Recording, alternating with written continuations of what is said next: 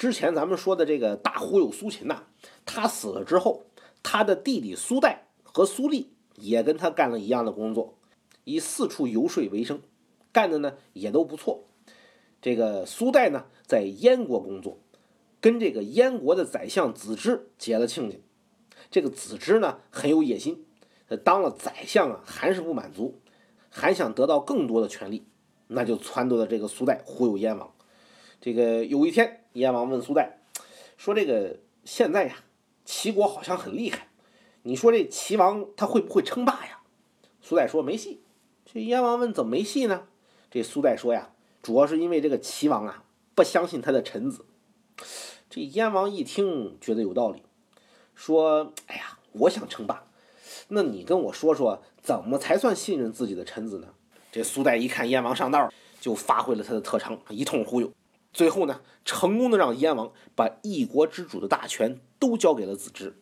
这又过了一阵子，有个叫陆毛寿的对燕王说：“说这个上古时期啊，尧把王位传给了舜，舜呢又把王位传给了禹。这禹呢，明面上推荐羿做接班人，暗地里呢却又把所有的官位都安排了给他儿子齐手下的人。后来呢，等到禹老的干不动了，就把王位传给了羿。”可是当官的全都是启的人呐，所以这启呢就勾结自己的党羽，很快就夺取了王位。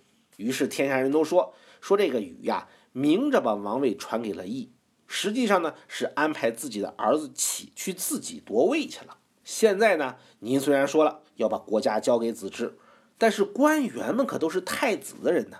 我估计呀，人们会说你做的这事儿啊，跟禹是一个意思。这燕王一听有道理。干脆就下令收缴所有官印，把所有重要不重要的官职都交给子之任命。你说就这么个糊涂蛋，他怎么当上了国王呢？从此之后啊，子之面难称王。原先的燕王姬快呢，不再听闻政事，干脆就当了个臣子，也不惦记什么称霸天下，国家大事都由子之来决断。这子之呢，大权在握，干国王干了三年，这燕国怎么样了呢？书上写了四个大字：国内大乱。这原先的燕国太子姬平啊，早就瞧这个子之不顺眼了。燕国的王位是我的呀，啊，你这子之来添什么乱呀？于是就兴兵讨伐子之。